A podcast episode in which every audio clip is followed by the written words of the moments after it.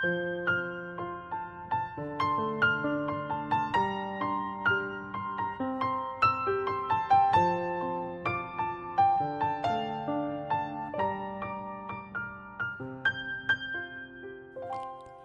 家好，我们是读书郎，我是既然。今天为大家分享的是由凯文·凯利所著的《科技想要什么》第十二章：寻找欢乐。全世界已有的理念和技术的数量越多，当我们引入新事物时，就越有可能产生融合和后续的反应。在每年产生数百万新创意的科技文化中，用数学方法预测结果难度很大。因为我们倾向于从更好的完成原有工作的角度来构想新事物，所以要预测它们未来的发展方向更加困难。这就是最早的一批汽车被称为五马四轮车的原因。早期的电影就是直接用胶片记录戏院戏剧。经过一段时间之后，人们才认识到。电影设置作为新兴媒体所具有的完整特征，这种新媒体可以产生新事物，开启新事业，创立新职业。我们被同样的短视困扰。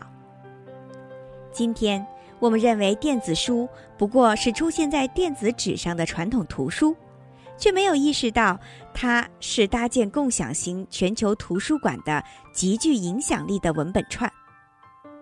我们认为，基因检测就像验血型一样，后者一生中就只做一次，得到固定的结果；而基因排序与之不同，因为基因不断的变异重组，与我们的生活环境发生互动，所以我们也许每小时都要做一次基因检测。大多数新事物的可预测性很低。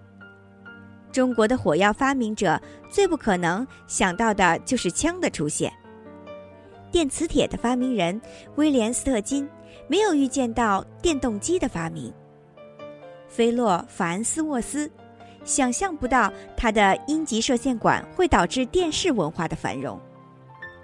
二十世纪初的广告强调新近问世的电话可以传递的信息，例如邀请、商店订单。或者确认是否安全送达，试图诱惑犹豫不决的消费者购买。广告商们把电话描绘成为更加方便的电报，没有人暗示可以通过电话进行交谈。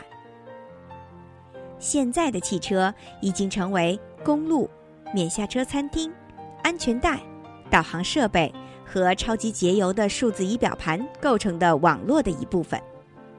其技术不同于一百年前的福特 T 型车，大部分区别来自于后续发明，而不是生命力持久的内燃机。同样，今天的阿司匹林也不再是过去的阿司匹林。考虑到体内存在其他药物、寿命变化、服药习惯、价格低廉等因素，它既不是从柳树皮精华液中提取的民间药物。也不同于一百年前拜尔首先发明的那种合成物，尽管它们的本质上都是同一种化学物质，技术在进步中变化，在使用中改造。随着它们的传播，第二级、第三级效用出现了。当它们开始普及时，几乎总是带给人们未曾预料到的效用。另一方面，大多数诞生初期闪烁着伟大光芒的技术理念，逐渐淡出人们的视野。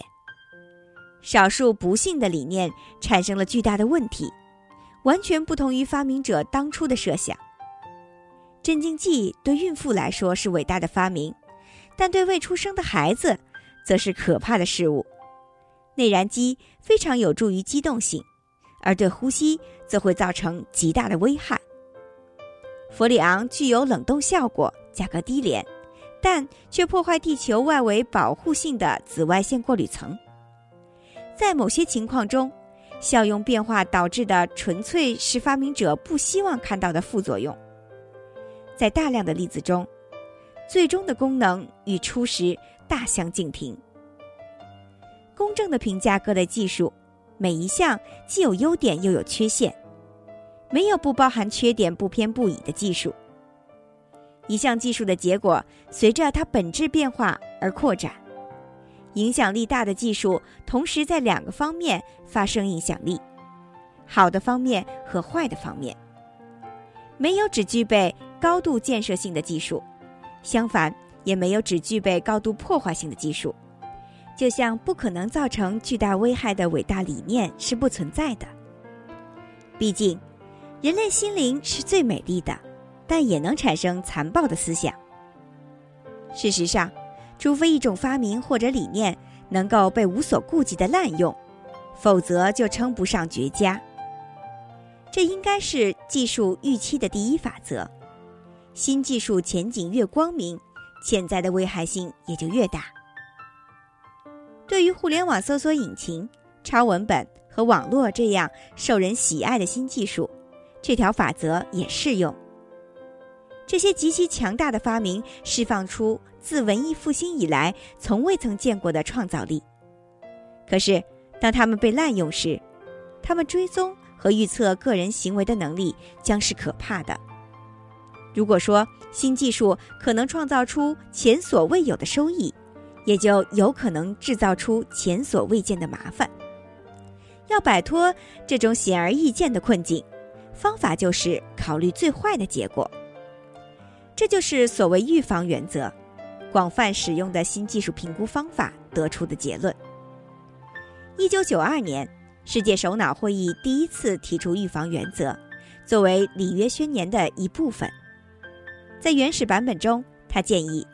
不得以缺乏科学充分确定证据为理由，延迟采用符合成本效益的措施，防止环境恶化。换句话说，即使不能科学的证明某种危害将要发生，这种不确定性也不应该阻止人们采取措施，防止可疑的危害。自那以后，预防原则被多次修改，历经了多个版本，越来越像是禁令。最新的版本称，具有造成重大危害之不确定可能性的活动应被禁止，除非该活动支持者证明不存在造成危害的巨大风险。还有一个版本，或者说预防原则的另外一个说明，应用于欧盟的法规。生命伦理学家和反对迅速推广技术的人最喜欢这条标准。预防原则所有版本都包含了下面的公理：人们在接受一项技术之前，必须证明它是完全无害的；它必须被证明是安全的才能推广。如果不能，应该被禁止、限制、修改、丢弃或者忽视。换句话说，对新理念的第一反应应该是不作为，直到其安全性得以确认。当新事物出现时，我们应当暂停下一步行动。只有在新技术被科学证明无害后，我们才应该尝试使用它。表面上看，这种方法似乎让人感觉理性谨慎。我们必须预计和防止危害，事先预防总是要好于事后遗憾。不幸的是，预防原则的理论不错，可实践起来却有问题。我们必须对预防原则提出质疑，不是因为它引导我们走向错误的方向，而是因为它的全部价值就是让我们原地不动。所有的优点总会在某处产生缺点，因此，无条件的按照预防原则的严密逻辑，没有任何技术将被采用。即使稍微放宽限制的版本，也不会及时的允许人们使用新的技术。不管理论怎样，从现值来看，我们无法总结出所有的风险，不是因为概率低的原因，而是努力预测所有不太可能发生的风险都会阻碍更有可能的潜在收益。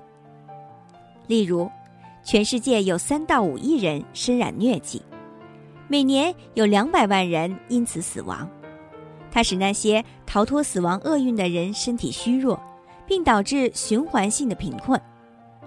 可是，在二十世纪五十年代，通过在室内各处喷杀杀虫剂 DDT，疟疾的感染率下降了百分之七十。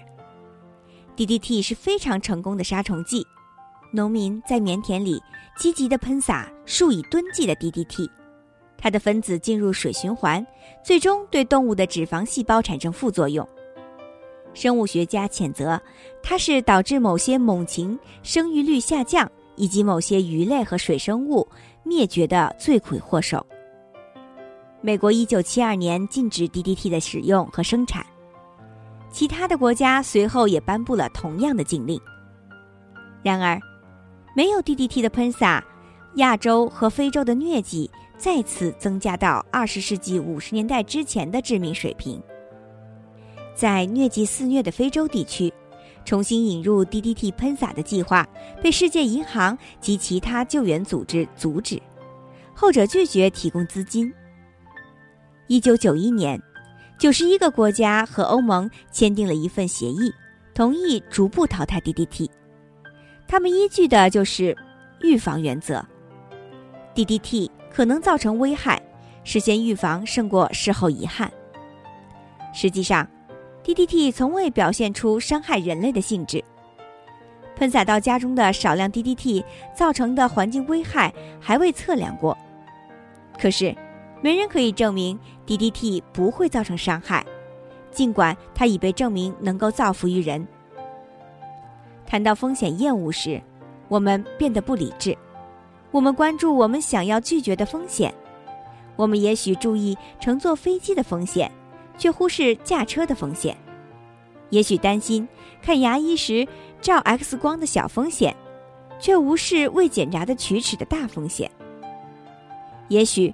关心接种疫苗的风险，却不注意患上流行病的风险；也许被杀虫剂带来的风险所困扰，而忘记有机食品的风险。心理学家对风险进行了大量的研究。现在我们知道，人们会自愿而不是被迫接受一千次技术和环境带来的风险。我们无法选择安装自来水管的地方，因此。在它的安全问题上的容忍度比使用自己选择的手机要小。我们还知道，对技术风险的承受程度与该技术相应的可察觉的收益成比例，收益越高，能承受的风险就越大。最后，我们知道风险的可接受性直接受到预期最坏后果和最好收益的难易程度的影响，而这就是教育。宣传、谣言和想象力决定的这些风险，容易让人想起它导致最坏结果的案例。这样的风险是民众认为最重大的。如果风险有可能导致死亡，它就是不可忽视的。奥威尔莱特在给他的朋友发明家。亨利·福特的一封信中讲述了他从一位驻中国的传教士那里听来的故事。莱特向福特讲述的这个故事是有理由的，我在这里重述，理由与莱特的相同。关于投机风险的警示性故事。传教士希望改善他所在省份的中国农民收割庄稼的艰苦条件。当地农民用某种小剪刀剪断作物的茎，于是，传教士拿出一把从美国运来的镰刀，向饶有兴致的人们展示他良好的工作效率。可是，第二天早晨，一个代表团来拜访传教士，他们要求镰刀必须马上销毁。他们说，如果镰刀落入盗贼之手，那还了得，整片庄稼一个晚上就能收割完毕，被带走。于是，使用镰刀的想法就被放弃了。进步并没有到来，因为不使用镰刀者能够想象出这种做法对团体造成重大危害的方式。由于努力实现安全胜过遗憾，预防原则缺乏远见。他往往全力追求唯一的价值——安全。安全战胜了创新。最安全的做法是精通已被采用的技术，永不尝试可能失败的发明，因为失败本质上就是不安全的。医疗方法创新不如已被证实的标准疗法安全。创新是不谨慎的，可能因为预防原则只重视安全，所以它不仅削弱其价值，而且实际上会降低安全。技术元素的重大事故通常不会像折断翅膀的鸟从天空坠落或者大型管道破裂那样突然发生。现代最大的海滩之一，起因于船员厨房中一个燃烧的咖啡壶。区域电网突然停止运营，不是因为电力塔倒塌，而是因为一个微型泵上的电圈断裂。在网络空间里。网页有序列表中罕见的微小漏洞，可能导致整个网站崩溃。上述各种情况中，微小的缺陷激发了其他未预料到的同样微小的系统问题，或与之共同作用。但是，由于各组成部分的紧密依存关系，一连串不大可能出现的细微差错接连而至，最后大麻烦滚滚而来，不可抑制。酿成灾难。社会学家查尔斯·佩罗称这种叫做正常事故，因为它们是大型系统内部活力自然产生的。应该受到谴责的是系统，而不是操作者。佩罗对五十起大规模科技事故进行了全面的、细致入微的研究，总结道：“我们设计的事物如此复杂。”以至于无法预期到那些系统性故障所有可能的互动。系统内部隐藏的过程误导或者规避我们添加的安全设备，甚至使之失效。事实上，佩罗继续总结：安全设备和安检程序自身经常制造新的事故。安全器件可能成为更多事故的源头，例如在机场加强保安。可能使拥有关键区域通行许可的人增多，这反而削弱了安检的力度。冗余的系统通常作为安全备份措施，可是这也容易滋生新型的缺陷。这些被称为替代风险、减少危险的举措，直接导致新危险的产生。防火布有毒，可是它的替代物毒性即使不是更大，至少也是与之相当的。而且，虽然建筑物内部保留防火布可能带来低风险，但与之相比，移除防火布将大大提高火灾危险性。预防原则没有考虑替代风险的概念。总体而言，预防原则歧视新事物。很多已被采用的技术和自然过程包含未经检验的缺陷，数量之多堪比新技术。可是。预防原则大幅提高了新技术进入现实生活的门槛。从本质上来看，它站在有风险的旧事物或者自然过程的立场上，对新事物指手画脚。举几个例子：在不使用杀虫剂的情况下种植农作物，会导致它们产生自然杀虫剂与害虫搏斗。但预防原则对这些原生毒素不适应，因为它们不是新事物。新型塑料水管的风险无法与旧式的金属管相提并论。DDT 的风险没有放在过去致命疟疾的风险的背景下考虑。最有把握解决不确定性问题的方法是最快速、最先进的科学研究。科学是检验过程，永远不会完全消除不确定性，而且。在特定问题上达成的共识随时间流逝而变化。可是，基于证据的科学共识比已有的任何方法，包括凭直觉预防，更加可靠。持怀疑态度者和热情支持者公开进行了更多的科学研究，能够让我们更快地得出结论。这样可以放心使用，或者这不易投入使用。一旦达成共识。我们可以制定合理的法规，就像我们的社会对汽油、烟草、安全带以及其他事物做出的强制性改进规定一样。可是，另一方面，我们应该让不确定性为人类服务。即使我们认识到应该对所有创新技术的意外结果进行预估，某些特殊的意外结果还是难以预料。科技总是超出我们的主观意愿，我们对此非常清楚。实际上，我们的意图中已经包含相关的考量。兰登温纳写道：“想象这样的一个世界，各种技术只完成大脑提前设想的特定目标，除此之外再无他用。那将是一个束缚极其严重的世界，完全不同于现在我们生活的这个世界。我们知道，科技会产生问题，只是不知道哪些是新问题。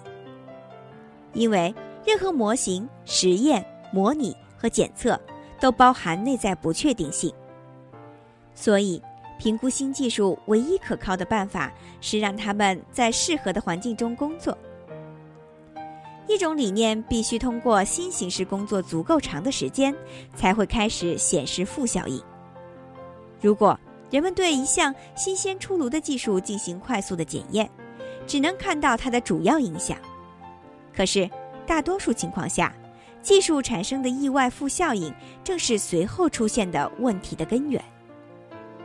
今天就为大家分享到这里，感谢您收听由凯文·凯利所著的《科技想要什么》第十二章“寻找欢乐”。下一小节中继续为大家介绍第十二章“寻找欢乐”，精彩内容敬请关注。我是既然，我们是读书郎，谢谢收听，再见。